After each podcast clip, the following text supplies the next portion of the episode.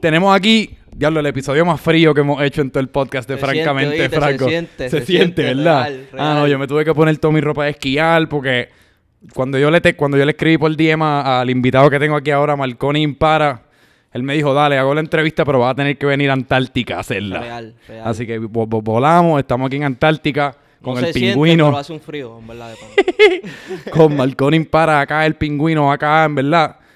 Loco, lo veo, que estábamos hablando te- antes de empezar aquí ahora. La visión que tengo, tú vas a ser la próxima, yo creo que superestrella de todo el género bueno, urbano. gracias, gracias, Eh, yo creo que ya se está empezando a concretizar con tu palo frío pingüino. De aquí en adelante simplemente uno seguir metiéndole y, y se va a dar. Pero gracias por venir, loco. Amén. Sea a ti por la invitación. Eh, pero para los que no sepan, por curiosidad, si no han escuchado la canción de Frío Pingüino o cualquiera de tus otros temas, explicar a la gente un poco de, de- de qué es lo que tú haces, quién eres, de dónde vienes. Mano, yo soy Marconi Impara, eh, artista de Ulbi Romelo, Evo Jedi, eh, unos productores que han hecho Shakey Shakey, que actualmente se ganaron un Grammy con Dura. Eh, para mí es un privilegio poder trabajar con ellos, el equipo de trabajo, México, Well, eh, Ulbi Rome, por supuesto.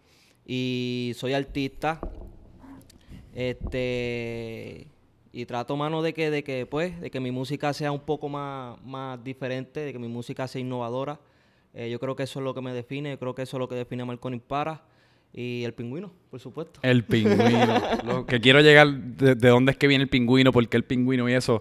Eh, pero que mencionaste ahí en verdad unos, unos mega caballotes de la industria. México está aquí con nosotros en la casa, La presente. máquina, la máquina. Eh, uno siempre que uno escucha Evo Jedi en una canción, Real. uno sabe, uno sabe para lo que uno viene. Pero yo no sabía eso que ellos habían producido dura. Sí, Dura fue un tema, mano, que literalmente...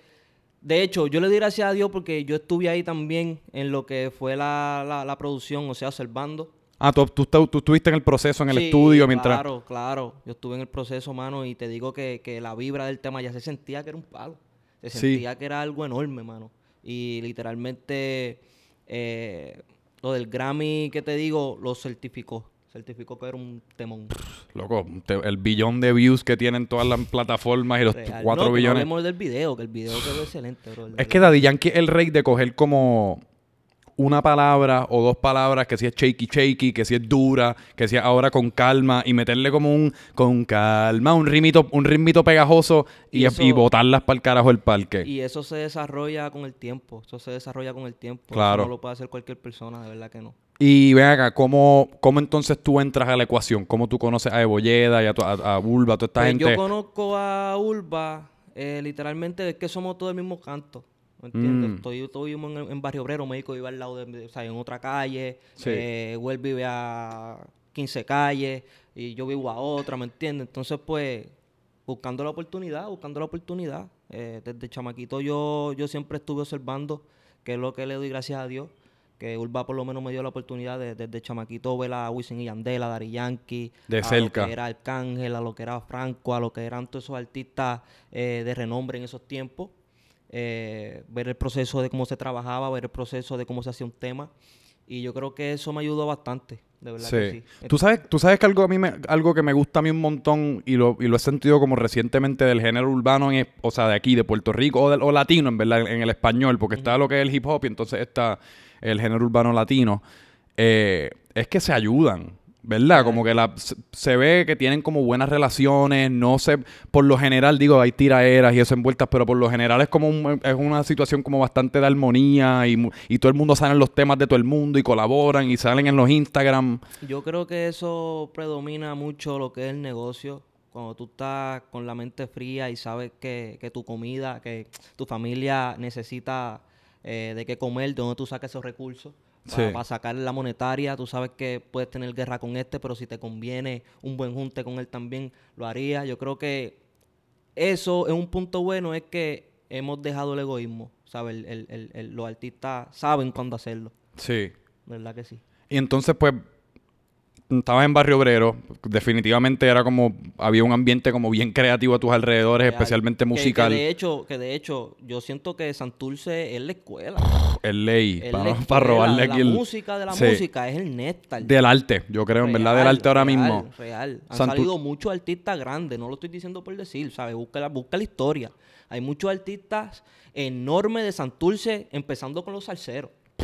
Loco, si tú vas a los tiempos de, o sea, los tiempos de, qué sé yo, los 60, 70, cuando en verdad la salsa y toda esta música se metió bien, bien heavy, Santurce está teniendo un momento ahora mismo como, es casi como el Nueva York de Puerto Rico, en el sentido de que el arte que está saliendo de aquí, no solamente musicalmente, sino gente que pinta, gente que hace todo tipo de murales y todo tipo de mierda, está teniendo un momento bien, bien cabrón. Pero estaba en Barrio Obrero y ¿Siempre te apasiona la música? ¿Cómo, ¿Cómo, la música entra a tu vida? ¿Cuándo decidiste cogerla en serio? La música entra a mi vida, eh, volví y te repito, con Urba dándome la oportunidad de poder ver a estos artistas enormes. Eh, después de eso, papá fallece, fallece en el 2013. en el 2013 yo tomo la decisión de, bueno, estoy yo solo porque a la única persona que yo llamaba de madrugada, la única persona que yo llamaba a cualquier hora, eh, me cogía el teléfono, era mi papá, ¿sabes lo que te digo? Y es bien curioso porque papá se muere el día de mi graduación y el día de mi prom. Él me iba a llevar para el prom y pasó lo que pasó. Y desde ese día eh, siento que cambió algo en mí. Siento que subí cuatro o cinco escalones como persona, como, como, como, como a la vez, casi como de cantazo. ¿Me entiendes lo que te quiero decir? Este, y digo, bueno, mano, ya yo estoy grande, yo tengo que saber qué voy a hacer con mi vida, ¿sabes? Eh, ¿Qué voy a hacer? ¿Qué voy a hacer? Y literalmente, pues, decido por la música. Y el empezar de mi carrera como tal fue cuando yo le hice un tema a mi papá, que falleció, ¿sabes lo que te digo? Y desde ese entonces, pues, ya, ya, yo dije... Ese fue tu primer tema, o sea... Mi primer tema después de grande, mi primer tema después de que yo digo, ahora es que voy a empezar, ¿me entiendes? Tuve que deshogarme, y fue ese tema. Wow. Y entonces, y, ese tema tú lo publicaste o eso fue un tema más? Lo publiqué, lo publiqué de una cuenta de un amigo. Eh, después el tiempo, como era una pista ajena, me lo tumbaron. Ajá. copyright, ¿sabes lo que te digo? Sí, sí, sí. Pero el que, escuchó ese tema me dice que siempre que se le paran los pelos, que, que, que, fue un tema de corazón y, y no sé, mano, yo lo hice con la naturaleza, con, con, con la, con la con lo que con la fluidez de que saliera todo y ya. Y, pues entonces desde ese momento que pues sacas ese tema y, decides convertirte en un artista, o sea, como pues tenías, te, enfrentaste con este momento, podías haber un trabajo tradicional, podías haber, qué sé yo, seguido estudiando, pero tú dices, mano, me voy a dedicar a la música. ¿Cómo, ¿Cuáles son los pasos que entonces tomas? ¿Qué, ¿Cuáles son los próximos par de pasos para uno convertirse en un artista? Después de eso, yo me acuerdo que yo tenía mi estudio en el closet eh, yo tenía mi estudio en el closet, yo grababa con mi desodorante al lado, mi champú, mi, calzoncillo que estaban abajo, ¿sabes lo que te quiero decir? Eh, fue una experiencia muy bonita, mano, porque tú aprendes a valorar lo que tú tienes, de verdad que sí, porque tú empiezas desde cero eh, y mi tío siempre me ha dicho, papi, tienes que empezar desde cero, desde cero que empieza mucha gente, o no te desesperes.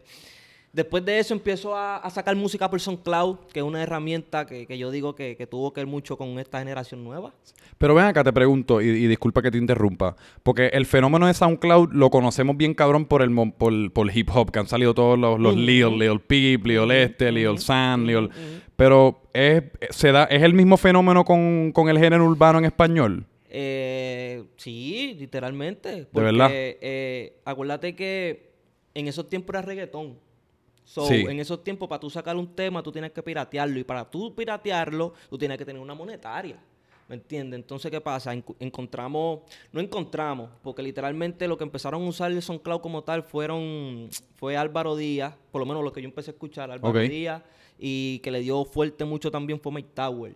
Ah, pues claro, pues sí era un movimiento porque son, son dos personas que están también, tan como tú en esa trayectoria. Exacto. Van por, ahí. por ahí, por ahí, por ahí, por ahí. Entonces, eh, yo digo que, yo pude vivir eh, esa, esa época de lo que era el, crecimiento del trap, porque nosotros mismos éramos que hacíamos los paris aquí, buscamos allá, vete acá, llamamos, este, llamaban a May, dale, baja, May bajaba, cantaba, eh, mismo Álvaro, Álvaro tenía otra vuelta, Sol cantaba en otra vuelta, ¿sabes lo que te digo? Pero esa herramienta de SoundCloud eh, fue bien necesaria porque, vuelvo y te repito, era la única aplicación que era de gratis. Sí. Que era de gratis. Que es enorme cuando uno está empezando. De sacar tu música. Y, y, y, y con un link eh, eh, podía acceder a, acceder a mi música, mano. Sí.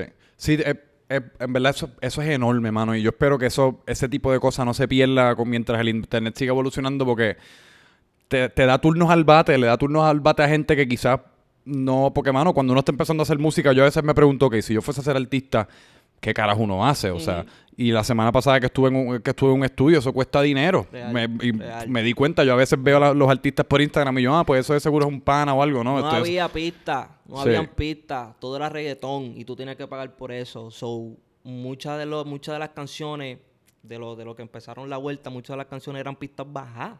Eran pistas Sí. americanas, bajadas de Sí, sí, YouTube. sí. ¿Me entiendes? Los Que Spanish era que- remix. por eso era que, que el copyright te lo bajaba. Muchas de esas, pero cuando supieron también que se podía hacer un copyright, ya empezaron a tumbar todos los temas, porque literalmente no, ¿sabes? El tema no es tuyo, la pista no es tuya, papá. Y estás zumbando en ella. Y antes no era tanto, digo, me imagino que como- cuando empezaste no era tanto como ahora. Existía Instagram, pero no- Instagram no era lo que era hoy día. Que mira, por ejemplo, Marvel Boy. Exacto. Él se pegó con una pista de Taiga, o no sé si Taiga hizo la Saludo pista, el que sea. es mío. Sí, sí, sí. Pero él, y entonces él, pues quizás a esa canción en específico, en cuestión de, en el internet no le puso, no le pudo sacar tanto dinero, pero gracias a Instagram explotó. Y entonces después eso entonces uno lo convierte en un- ya en una carrera. Todavía sigue siendo las redes sociales, porque yo me Es el juego, ver- ¿verdad? Yo, yo me acuerdo ver el video de, de Marvel en Facebook, que ya iba casi por un millón. No es lo que te digo. Y era en Facebook nada más. ¿Me entiendes? Que literalmente... No, pero gracias a Instagram, a- al punto que estaba tratando de hacer, esos 15 minutos de fama de antes, hoy día se convierte en una carrera. Ya no son 15 minutos. Gracias a Instagram, de un día para otro tienes 100 mil seguidores y ya los tienes ahí. Real. Y entonces ahora que uno va a hacer con eso. Y siempre, siempre fuiste Marconi Impara. Este, Desde el principio, ¿de dónde surge el nombre? Tú sabes que cuando uno empieza, uno siempre busca unos nombres random. Yo creo que esos son unos nombres que literalmente son eh, eh, de estadía. Sí. Este, nunca tuve un nombre fijo, fijo. Pero Marconi Impara sale de que yo estaba en la universidad en la UME, en la de Cupey, y yo estaba cogiendo una clase que era este de relaciones públicas, que era lo que yo estaba estudiando, y el maestro habla de un tal Marconi. Marconi era un pana que bregaba con, con que, que se inventó o whatever de, de un telégrafo. Pa, pues entonces yo le escribo en la libreta de casualidad, ¿verdad? Y después al otro día tenía humanidades. Y al otro día, pues, este, la maestra habló de un impara. No te creo. Y el impara, según ella, era un emperador. ¿Entiendes? Mucha gente lo confunde con impara de, de imparable y no es eso. ¿Sabes? El, el impara es de un emperador según ella. Pues yo siempre lo tuve como emperador, como emperador. Pues entonces da la casualidad, que obviamente, ¿sabes? Yo siempre iba con una libreta nada más. Claro. Y como la dividía y qué sé yo, pues da la casualidad que, que escribo Marconi impara juntos. Y me da curiosidad el impara, el impara, el impara, el impara. Y me doy cuenta que en, en, en, en, en ruso o no sé en qué lenguaje es, que es de aprender en realidad también, tú Mm. sabes. Entonces, pues, el impara me ha ayudado mucho porque nadie se llama impara. Entonces, cuando tú escribes Marconi impara, salgo yo. Full. ¿Sabes lo que te digo? Sí. Y, y, y es una ventaja. Pero así fue que salió Marconi para en realidad. Qué cómico. Y entonces, eh, después de lo, después de que empiezas a hacer música, Ajá. pues que empiezas ya, ya te empiezas a conocer como artista y eso, eh, ¿en qué momento es que las cosas como que medio empiezan a cambiar? ¿En qué momento es que se empiezan a poner buenas? ¿Cuándo, cuándo surge el pingüino? Este, mano, ¿qué te digo? Yo creo que, que, ¿sabes? Uno dura mucho en la industria, ¿sabes? Uno dura mucho tratando de que te escuchen, tratando de que tengan la oportunidad. Si me hablas de- del pingüino, mano, el pingüino yo lo hice por porque yo literalmente pues, empecé una marca de ropa con el ah, que la he visto. pingüino. Yo te he visto par de, par de artículos ¿Me que tienes con el pingüino. Exacto. Yo literalmente me atrevo a apostar que yo fui uno de los primeros que, que usó un emoji, o sea, que usó un, un- un animal como, como, como símbolo. ¿Sabes lo que te Sí, sí, sí, que hoy día que estábamos hablando antes de empezar, está Mickey Wood con el león, está el? Ozuna con el oso, estaba. Bonnie con el Que conejo. Literalmente, antes, el único que yo escuchaba hablando de tigre y león era, o sea, de, de- yo soy el tigre, que es cierto, era Wisin en esos tiempos, ¿sabes lo que te digo? Sí, Pero nunca. Pero no lo- existían los emojis. ¿Me entiendes? Pero nunca lo, lo, lo, lo, hicieron, ¿sabes? Lo, lo hicieron a, a nivel de, de ropa o whatever, Sí, sí, sé yo. de branding. Exacto. Pues entonces, este, yo tenía un, un, un equipo, un- una serie de amistades y, y yo le dije, yo quiero hacer una marca de ropa. Y la marca de ropa, pues literalmente, eh, el pingüino salió de, de una clase que yo estaba cogiendo de... Cabrón, lo que es universidad. Yo, yo a veces que dio en este podcast aquí, hacho, universidad no vale la pena, cabrón. lo sepa. Marconi para el pingüino. Papi, es, ese, el, el pingüino como tal salió porque el maestro de diseño gráfico este, nos dice, hagan una camisa con un diseño. Y a mí me encantan los pingüinos. O sea, a mí me ¿De toda la vida? De toda la vida. ¿Entiendes? ¿Y por qué carajo te gustan los pingüinos? sé yo? Yo estaba pensando el otro día, cabrón, que en verdad, de todos los seres vivientes, humanos, animales, plantas, lo que sea, y a mí me encantan los pingüinos también porque son bien, son cute, como dirían, son, que están caminando por ahí, se caen eso, pero están bien mal diseñados. Ser un pingüino tiene que ser un baja, loco, en verdad no puedes correr, tienes las patitas cortas, tienes Pero las tú piernas... sabes qué? ¿Sabes lo bueno de los pingüinos? Que son leales, papá. Sí. O sea, se quedan con, con su pareja forever. ¿Sabes lo que te digo? Se Mm. muere y se queda con su pareja, no importa. Pues mira para allá, ¿Me parece que en el? Entonces, cerebro son bien... Exacto, entonces ahí es donde yo lo caso con la música, ¿sabes lo que te digo? Hey. Hacho, yo soy bien amante a la música. México lo sabe, México me tira un ejemplo, vengo a las 10 y yo estoy a las 7 metido. ¿Entiendes? En A veces, estudio. a veces Urba llega a, la- a las 2 de la tarde y me pregunta, ¿desde qué hora tú estás aquí? Y yo, papi, no, desde las 8 de la mañana. ¿Sabes lo que te quiero decir? Wow. Buscando, buscando, buscando. Pues entonces el pingüino sale de que el maestro no, no, no dice lo que te acabo de decir, ¿verdad? Y yo no sabía qué hacer. Y yo, mano, ¿sabes? Me prende el bombillo. Voy a hacer un pingüino. Y Eh. hice el pingüino. Y ese mismo pingüino lo usé para logo de mi ropa. ¿Me entiendes? Sí. Y después de eso, ¿sabes? Todo fue bien, bien natural, bien de esto. Y, y ya, y después de eso es que la gente empieza a llamarme como que el pingüino, el pingüino, el pingüino, el pingüino, el pingüino, el pingüino. Estoy hablando del 2014. Sí, sí, hace cinco años ¿Me ya. entiendes? El pingüino, el pingüino, el pingüino, el pingüino, el pingüino. Y me quedé con el pingüino. ¿Y la, y, la, ¿Y la línea de ropa todavía existe? Existe, que de hecho eh, México también tiene uno que se llama Nostalgia. Eh, Otra, es una línea también. sí, que, que por lo menos México eh, eh, lo, lo ha movido bien. like, Sí. Muchos artistas lo tienen. ¿sabes? México le tengo que duro. chequearla después. Después del podcast me dices para chequearla. Sí, sí, durísimo. Y este la tengo, pero quiero hacerlo bien, ¿me entiendes? Hice un paro eh, y quiero trabajarlo bien como se supone. Sí. Sabes que no me puedo dividir tampoco porque estoy bien metido en la música y, y- ah, no, y estás teniendo un momento. ¿Me entiendes? Estás teniendo un no- momento. No, me quiero desviar, no me quiero desviar Sí. por, por, por nada. ¿Y en qué, en qué pues, de, de la... Tenías la ropa, el pingüino, eras el pingüino en el 2014. ¿Y cuándo sale entonces Frío Pingüino? ¿Cómo surge eso? Frío pingüino, literalmente frío pingüino, mano, sale de una frustración. Sale de una frustración. una frustración? Sí, enorme.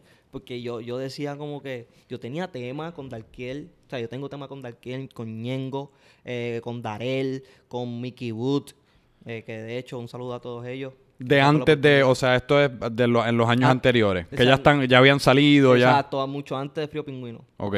Pues, ¿qué pasa? Que eh, aún así yo sentía que no estaba arrancando, yo sentía, mano, que faltaba algo, yo sentía que, que yo podía dar más todavía. Y los muchachos me lo estaban exigiendo también. Entonces, en esa frustración de poder este, mejorar, de poder evolucionar, duré como dos o tres semanas.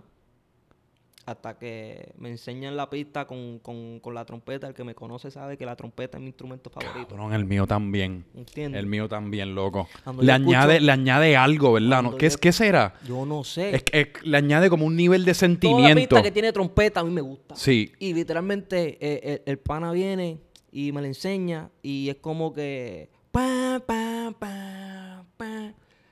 Y se me prendió el bombillo. Le digo, dámela. Romo me la da, me la entrega, los muchachos me la entregan. Al otro día yo voy temprano al estudio. Te lo juro, prendo el micrófono pop, y empiezo a cantar. Y todo lo que tú escuchas de Frío Pingüino fue todo lo que yo dije. Yo no cambié nada, eso fue un one take. One take. One take, como que lo tenía guardado. Ah, pero no, no fue como que, ah, ok, me salió la lírica, pero déjame volver a grabar las voces. Nada. Tú, te, tú prendiste el take. Y tres minutos después, Zumbé. Frío Pingüino estaba lista. Zumbé. Por eso es que yo soy bien exigente con mi música y yo siento que hay muchas palabras ahí que yo hubiese cambiado, ¿sabes lo que te digo? Como la parte que me tiran la mala y no dan pana para mí. Eso es como que yo hubiese cambiado eso. Pero ¿Por fue qué? tan pero fue tan tan natural. Sí, porque siento que no dice nada.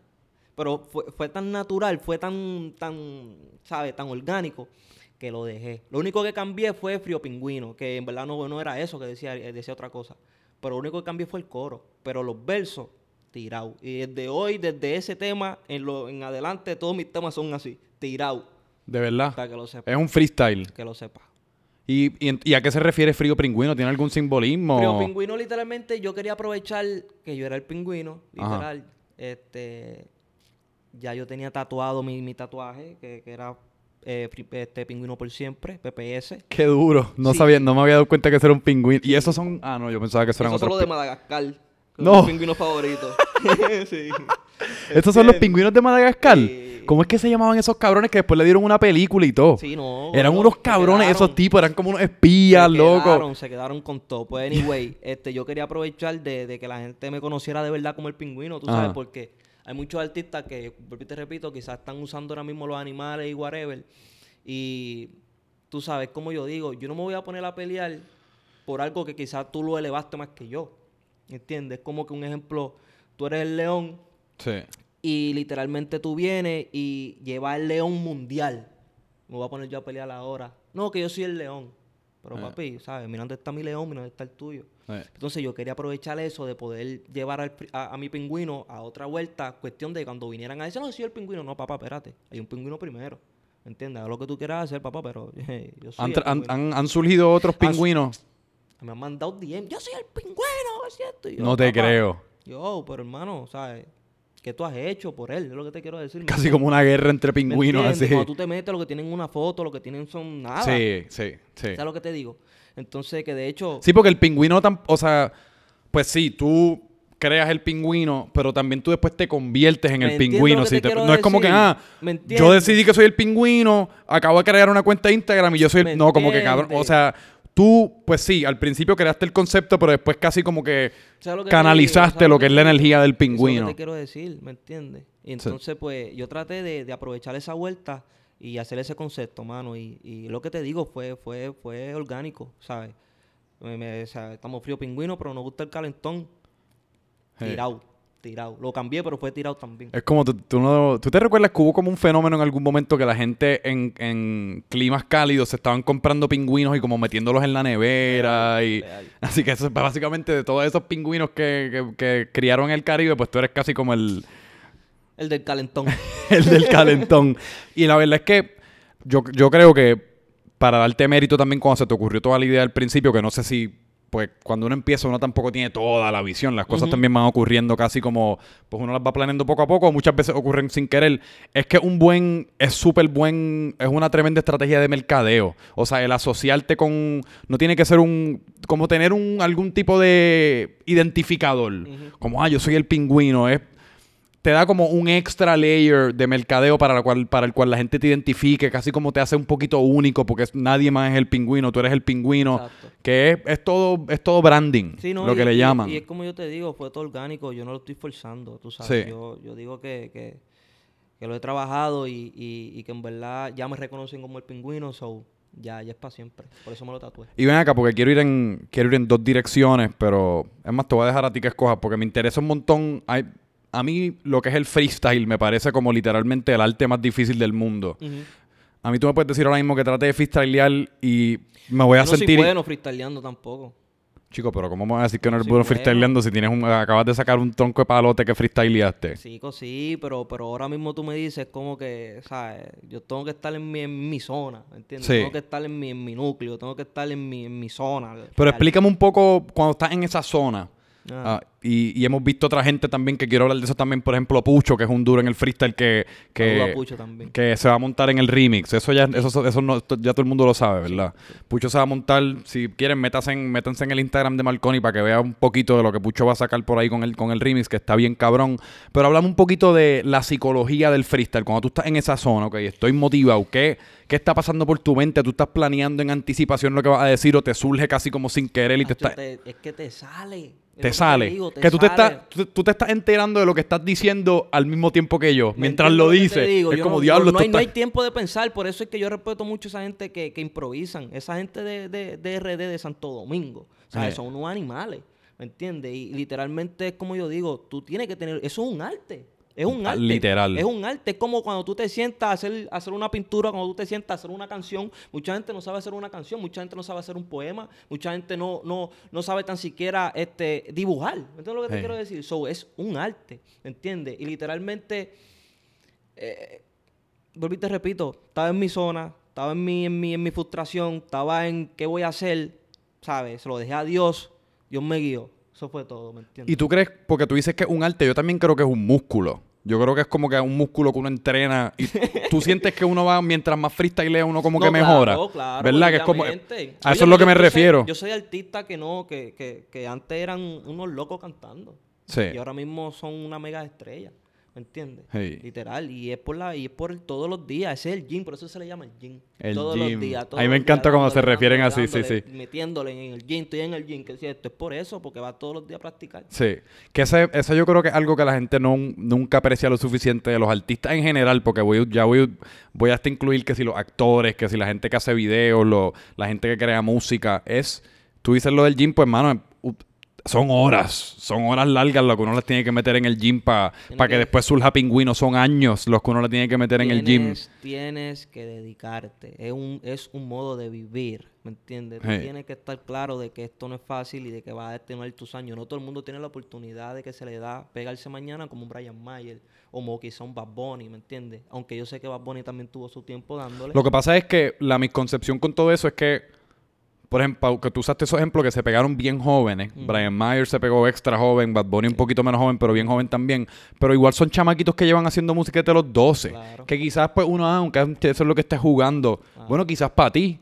Pero para ese chamaquito de los 12 años, él está más o menos viendo un futuro y se está desempeñando y está entrenándose por más, por más eh, estúpido que suene. es una bendición poder sacar un tema mañana y saber que en una semana tú estás pejado. O sea, es tu primer tema, es lo que te quiero decir. Que literalmente no, no es fácil. Y, y vuelvo y te repito, mano, yo he mejorado mucho. ¿sabes? Yo he mejorado mucho y es por la dedicación, de verdad que sí. Pero tú hablas de pegarte así, de, lo bien que se sentiría así, de como que pegarte, o sea, hacer una canción hoy y pegarte mañana. Y quizás la gente piensa eso de ti ahora que escucharon Pingüino, te ves joven.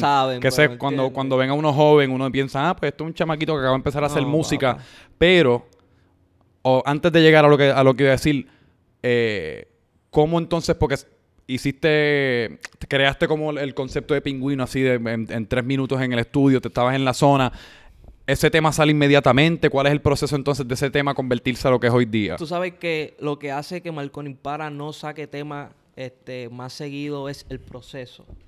Me explico. El proceso como tal es, este, ok, hago el tema, se lo entrego a los muchachos. Los muchachos entonces van a, bregar con, lo, con, con, el ritmo, con la producción. Se la doy a Huelpa, que Huel entonces también bregue con las voces. Vamos a la par, vamos a la par, ¿entiendes? Eso puede tomar alrededor de quizá tres semanas, dos semanas, depende de cómo los muchachos también tengan trabajo, ¿verdad? Claro. Después de eso, se le envía a la gente encargada que lo suba a Spotify. Para tú subir un tema, por lo menos en mi caso, y en muchos, es que tienes que entregar el tema con anticipación. Te estoy hablando de anticipación un mes. ¿Para subirlo a Spotify? Sí, por lo menos, ¿sabes? Con la gente que estamos, ellos tienen un, ellos tienen un, un, orden de, de, de, o sea, tú vas atrás de este, esto atrás de este, ¿me ah. entiendes? Sí, porque ya es casi como un itinerario de todos los artistas que tienen. Entonces ellos buscan también un día que, que se pueda sacar eh, eh, el tema, que no conflinja con, con los temas, con los, con los, demás temas. Ok. Entonces, más el video, la edición, esto, lo otro. So, un ejemplo, este, el video yo lo voy a hacer mañana, ¿verdad? Y da la casualidad que hay un problema. Entonces hay que esperar dos días. Entonces hay otro problema. Entonces hay que esperar dos días más, ¿me entiendes? Ya mm. llevo una semana abajo. Es lo que te digo. Y la gente no sabe eso. La gente, ¿cómo yo le puedo explicar a la gente que, mano, ¿sabes? Yo hago todo lo posible, hacemos todo lo posible, pero cuando hay cosas que no están bien, no están bien. Y hay que hacerla bien, ¿me entiendes? Entonces, ese proceso es el que hace que Marconi dure un poco de tiempo para poder sacar un tema. ¿Eso es en general, o sea, que te tarda usualmente en general porque, porque eres perfeccionista o era con este tema en particular que reconocías como diablo, aquí tengo una? Casi con todo, casi con todo. Yo creo que hasta que yo no encuentre un equipo de trabajo que vaya a la par conmigo, ¿me entiendes? Que vaya, ¿sabes? Vamos a hacerlo así, vamos a hacerlo así. Ah, eso sí me gusta, pum, esto, lo otro, pam, pam, pam. No voy a poder este, todavía mover la ficha como se supone. Te lo voy a poner más fácil.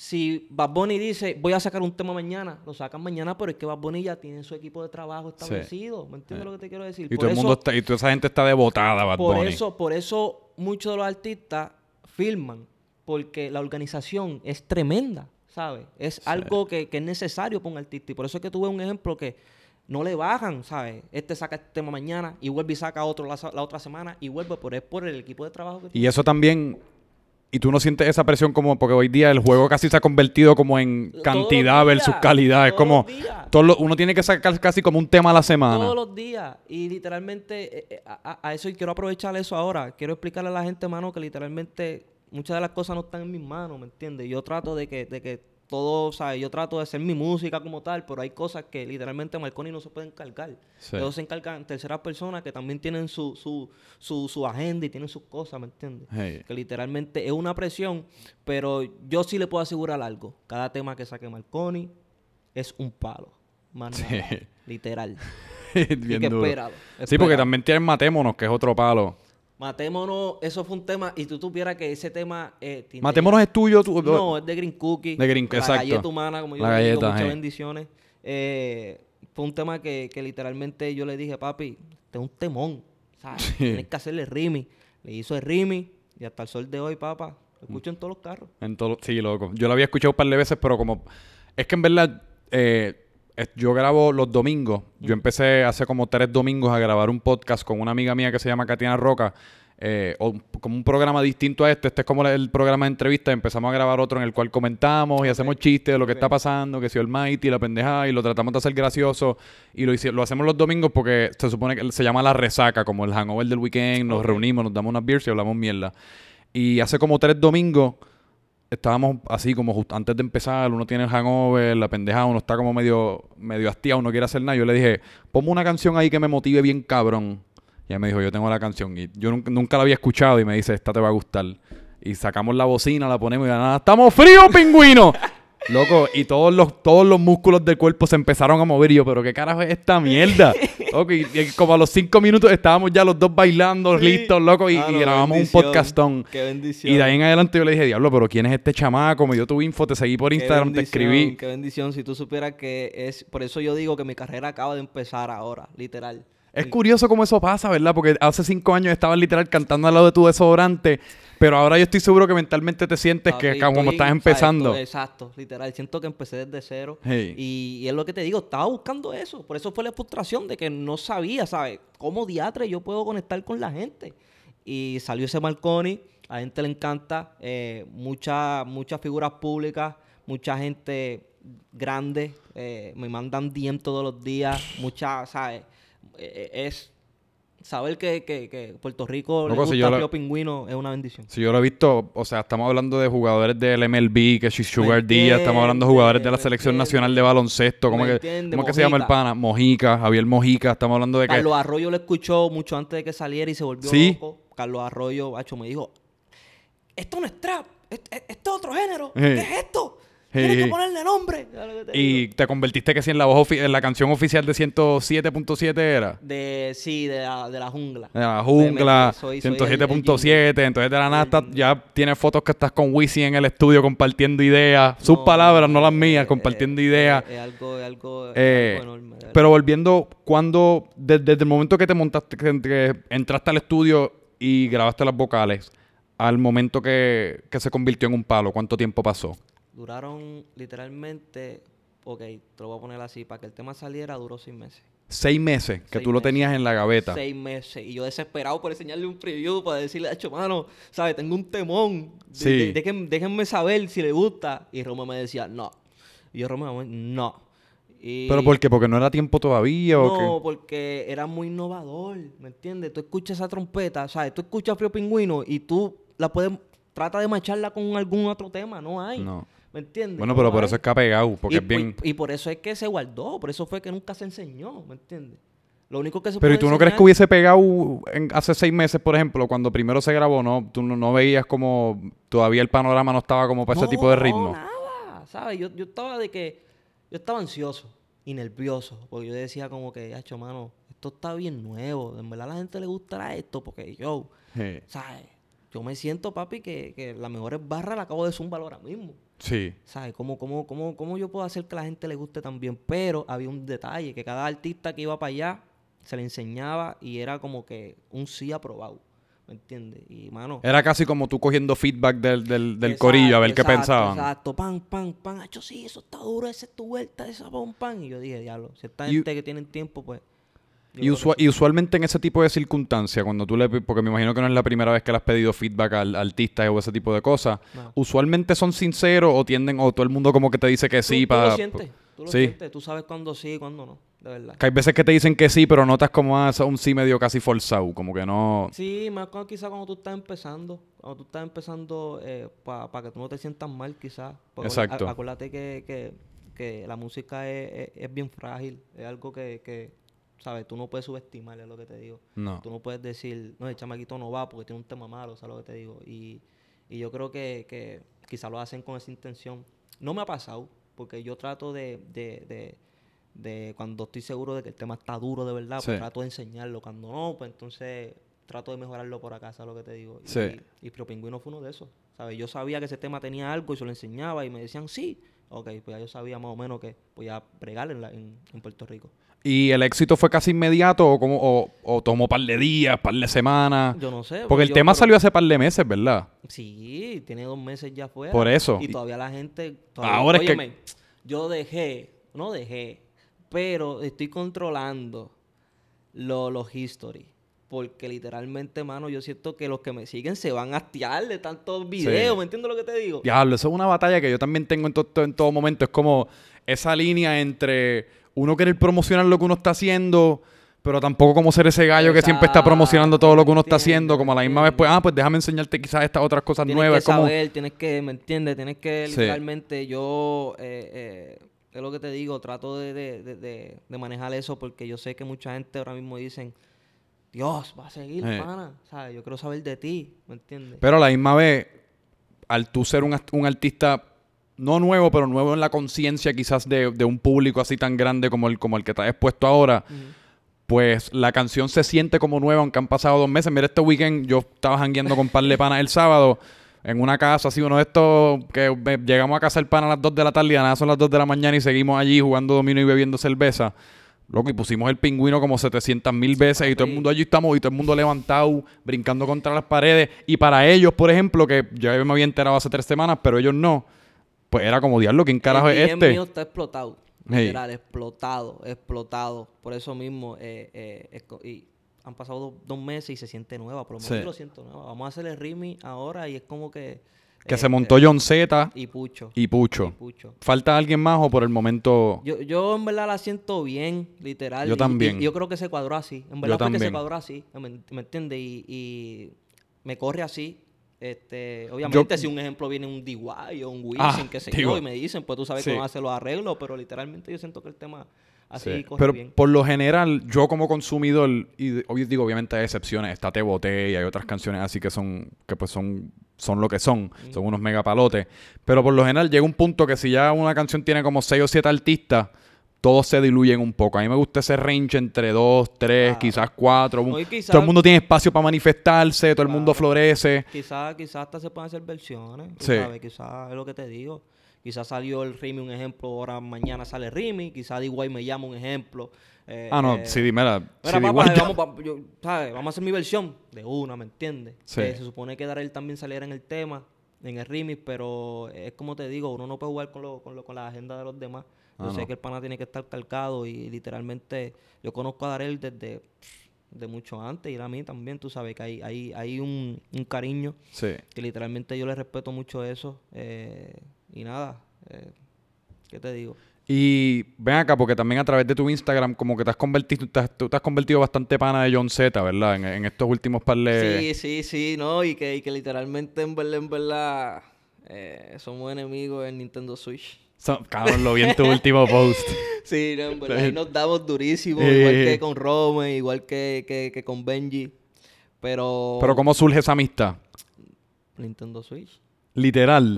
Cabrón. Le dimos la... No, en verdad, en verdad yo había conocido a, a, a John Z en, en, Trap, en Trap Festival. Ok. ¿Verdad, México? Fue ahí. En Trap Festival fue que lo conocemos. Y literalmente, este... Él me dice, Acho, tú eres bien raro, tu flow es bien raro. Y yo... Y él tiene un flow bastante peculiar ¿Me también. entiendes? Que, que es como que, ¿sabes? Pero quiqueamos en ese momento, me dio el número, whatever, y papá Dios, vuelvo y te repito, la bendición de papá Dios, papá Dios sabe cuándo hacer las cosas. Era, era ahora el junto. Pero cabrón, tú tienes como un don en cuestión de crear relaciones. ¿Es o no es, loco? Porque en verdad, hasta cierto punto... Yo, yo, yo creo que es que la gente sabe que, que yo no la disfrazo y yo soy yo, ¿me entiendes? Yo no Fíjate, y lo puedo leer. No, mano, yo no trato de, de, forzarla, tú sabes. Yo trato de, de, ser orgánico con todo el mundo, ¿me entiendes? El que no me ha tratado y dice que yo soy una mala persona, pues por eso mismo, porque no me ha tratado, ¿sabes lo que te digo? Pero el que se sienta conmigo eh, sabe las buenas vibras, sabe, se siente, se siente, literal. y entonces, ¿Cuál es? Porque es, curioso, por ejemplo, cuando tú estás en el estudio con estos ya, con un Wisin, mm. con un, con esta gente que lleva desde que tú y yo somos chamaquitos, que hasta cierto punto son ídolos de uno, mano, como puñeta, en el sexto grado yo estaba en el concierto de Daddy Yankee, ¿cómo, cómo entonces uno rompe esa barrera de fanático y se convierte casi como en un colega? ¿Qué, has podido aprender de esa gente en el estudio? ¿Qué, mano, tú sabes que lo, lo, lo, lo más bonito de todo, que en el estudio no hay ego, ¿sabes lo que te digo? En el estudio ¿Qué tú crees? Porque el que, está, el que está allí merece estar allí casi, ¿verdad? Porque... Sí, mano, y tú sabes que como yo te digo, esa gente son bien low key, esa gente no le gusta que vayan a molestar y vuelvo y repito, mano, una bendición que me, den, que me den esa oportunidad de ver cómo ellos trabajan, de ver cómo ellos trabajan, de ver cómo ellos fluyen, de ver cómo, cómo, cómo pues, cómo hacen un buen tema, que literalmente hacen un buen tema y mañana se hace un hit, ¿sabes lo que te digo? Que yo creo que, que eso también abarca mucho, mano, en verdad. Y yo creo que esas buenas vibras, y te repito, esas buenas vibras, brother, ¿sabes? Se, se reflejan en uno Aparte que te puedo decir más, yo no soy mucho de amistades. ¿De verdad? No soy mucho de ¿Por, ¿Por qué razón, si no te molesta que te pregunte? Porque literalmente yo entiendo que, que, que, yo soy una persona que sabe lo que quiere. A mí no me gusta estar con gente que no sabe lo que quieren. O sea, yo, yo soy una persona bien estricta en lo que hago. Por eso lo que están, están. ¿Sabes lo que te digo? Y literalmente, pues, si tú vas mañana a janguear, yo mañana estoy en el estudio. ¿Sabes lo que te quiero decir? Y quizás eso ya rompe las relaciones porque yo no estoy compartiendo contigo, whatever. ¿Sabes lo que te digo? Entonces, ¿qué pasa? Volvemos a lo mismo. Voy para el estudio, pero quizás en el estudio están esos grandes artistas que literalmente te tratan como un amigo, como otro amigo más. Entonces ahí es donde yo lo macheo y digo, mano, ¿sabes? ¿para dónde voy? ¿Sabes lo que te digo? ¿Para pa, pa, dónde va mi carrera? ¿Sabes lo que te digo? Si, si, si, si esta gente me tratan como, como, como alguien más, ¿sabes lo que te digo? Y algo bien bonito. Ah, no. Y, y yo te quiero decir también a ti que, y esto lo puedes, lo puedes coger como un elogio porque lo es, que hasta cierto punto yo me siento así de esta manera ahora, porque cada vez, loco, yo veo como, pues, gente como tú que quizás en otra, en, hace un par de meses simplemente pues no se me hubiese dado la oportunidad, pero el hecho de que tú me hayas brindado con esta oportunidad de estar conversando contigo, tienes varios videos allí bien exitosos con millones de views, toda la pendeja hasta ahora mismo, o sea, bien pegado pues yo me siento quizás como tú te sientes en el estudio con toda esta gente, que, que es curioso como le pasa a todo el mundo como dentro de lo que está haciendo. Yo digo que, que la, la, intuición de uno no falla y yo creo que por eso es que estamos aquí, por, por, por intuición, porque yo sé que a mí me gusta lo tuyo, yo cuando lo vi eh, eh, eh, me corrió bastante, se lo dije a México, México me dio la verde también, porque hay una cosa que la gente no sabe también, gente muchas de las cosas la corre México. O sea, yo, si México me dice no, yo no voy. Es lo que te digo. Entonces México me dio la verde. Y, y mano, yo, yo apuesto a las cosas bien hechas, vuelvo y repito. Yo también. Y literalmente lo que tú estás haciendo está bien hecho y por eso estamos aquí. Sí. Y eso, eso, eso es bien importante, mano. Yo, y yo creo que es un, es un tremendo consejo quizás para, para gente como Jessica que está empezando. Es como, no importa que estás empezando, pero por lo menos trata de hacerlo como lo estuviese haciendo cuando estás ya pegado o, como, ya en par de años, como uno, uno tratar de, de, desempeñarse así como lo más profesionalmente. A la gente le gusta mucho la evolución. A la gente le gusta mucho verte crecer. Loco, a la gente ese es, lo, loco, lo movemos en las películas en todas partes. Tú no puedes, like, es muy difícil que la gente cape lo tuyo, tú estando ya bien rankeado. Cuando yo ven el proceso de, por eso John C es John C. Eh. Porque John C, todo el mundo vio el proceso de John C. Todo el mundo vio que andaba en un Lancer y, y en el proceso, papá, papá, se compró un Mercedes. ¿Me entiendes? Se pudo comprar sus cadenas, pudo ser, pudo ser él, ¿sabes lo que te digo? Pero ven acá, de ahí, de ahí surge una pregunta como bien interesante que, que se, me, se, me, se me ha ocurrido mil veces cuando escucho temas y es porque uno escucha como muchos eh, muchos artistas nuevos que están empezando, literalmente como por ejemplo John C. cuando estaba en su Lancer. Pero que todos esos temas empezando usualmente ya es como, ah, pues todos los millones que tengo, toda la vaina, pero yo me pregunto si fuese como hasta más interesante uno documental como la travesía de uno, como mira, sabes que ahora mismo estoy medio jodido, pero boom, vamos, pues, no sé, esta es, mi, esta es mi versión de un freestyle, estamos medio jodidos, pero vamos por encima, whatever. Por eso es que yo digo que se hacen películas en Netflix hablando de tu vida. Porque literalmente, ¿sabes? Quizá tu vida iba muy rápido, muy rápido, muy rápido Sí. y no tuviste tiempo de documentarlo. Entonces, pues, la gente sabe que en ese éxito hay algo. Hay, hay- hay una historia atrás, Sí. ¿sabes? Hay un pasado. Literalmente, para la gente, eh, vuelvo y te repito. Estamos viendo eso porque nos gusta ver el proceso, nos gusta saber cómo fue que tú llegaste allí. Eh, Eso es todo. Ah, no. Y ese proceso en muchas ocasiones acaba siendo la gasolina, como... eh, no la gasolina de Daddy Yankee, sino la gasolina que te propulsa a tener Claro, éxito, como eso, todos esos momentos en el closet grabando al lado del desodorante. Sentir Yo estoy seguro que tú todavía te sientes que eso fue el otro día. No, real, real. Y uno, y uno, pues, mano, uno siempre canaliza eso, porque en verdad, si uno la tiene como demasiado de fácil, pues esa gasolina quizás no existe. Ya uno se convierte como en un carro eléctrico. No, real, real. Yo creo que eso, eso es mejor motivación que esa no Sí. hay, de verdad. Eh, mucha gente cuando subestima, mucha gente cuando te dice que no en la cara, mucha gente cuando te dicen que tú eres un loco, cuando dicen que tú no vas para ningún lado. Yo creo que, por eso vuelvo y te repito, yo soy una persona que trato de, de que todo sea positivo y quizás que algo que tú me dijiste, que tú piensas que me hirió o que me hago sentir mal, al contrario, lo que me estás dando es una llave más para abrir otra puerta. Eso, otra, otras cuatro barras te dieron, este- esa persona te dio. Eh, y ven acá, eh, para ir acabando, como pues viene cuan- el pingüino, el remix tiene alguna fecha de salida, están todavía trabajando no, los porque detalles. queremos hacer el video. Ah, ok, que están Eh, ok, esperando toda- Que, que eso es otra vuelta. Eh, ¿Sabes? Todas las todas las canciones, el negocio se ha puesto que tú tienes que sacar música con video. Hace falta, loco. El visual es importante. El visual, ¿sabes lo que te digo? Y eso atrasa mucho más todavía, ¿me Eh. entiendes? Por eso, por lo que No, y es otro costo, para ni decir el costo. Aparte, que eso es lo que la gente no sabe. La gente no va a ver el producto y ya. Oh, qué video charro. Pero papá, tú sabes lo que yo tuve que hacer para Ey. yo hacer esto, mano. ¿Me entiendes? Ey. Que literalmente quiero hacerle el video a ese tema. Vengo con unos singles solos que literalmente tienen el mismo sonsoneo de Frío Pingüino, innovador, eh, con unos elementos que Ulbi Rome, solo Ulbi Rome lo saben hacer, de verdad. Saludos, Ulvi Rome. ¿Y, tú crees que, que entonces como el, la filmación que recibió Frío Pingüino ahora te van a dar mucha más libertad de experimentar con estos ritmos Claro, innovadores y toda la Claro, vaina? Yo, yo sé que ya los que me escuchan y los que me han escuchado por primera vez, yo sé que, que- que saben que Marconi viene por ahí con, Hey. con su, innova- con su innovación. De verdad que sí. Pues loco, ¿y en dónde, en dónde te pueden conseguir? ¿Dónde- Marconi Impara en Instagram. En verdad todas mis redes son Marconi Impara con, con, la, con la I juntas. So, Marconi Impara. Este...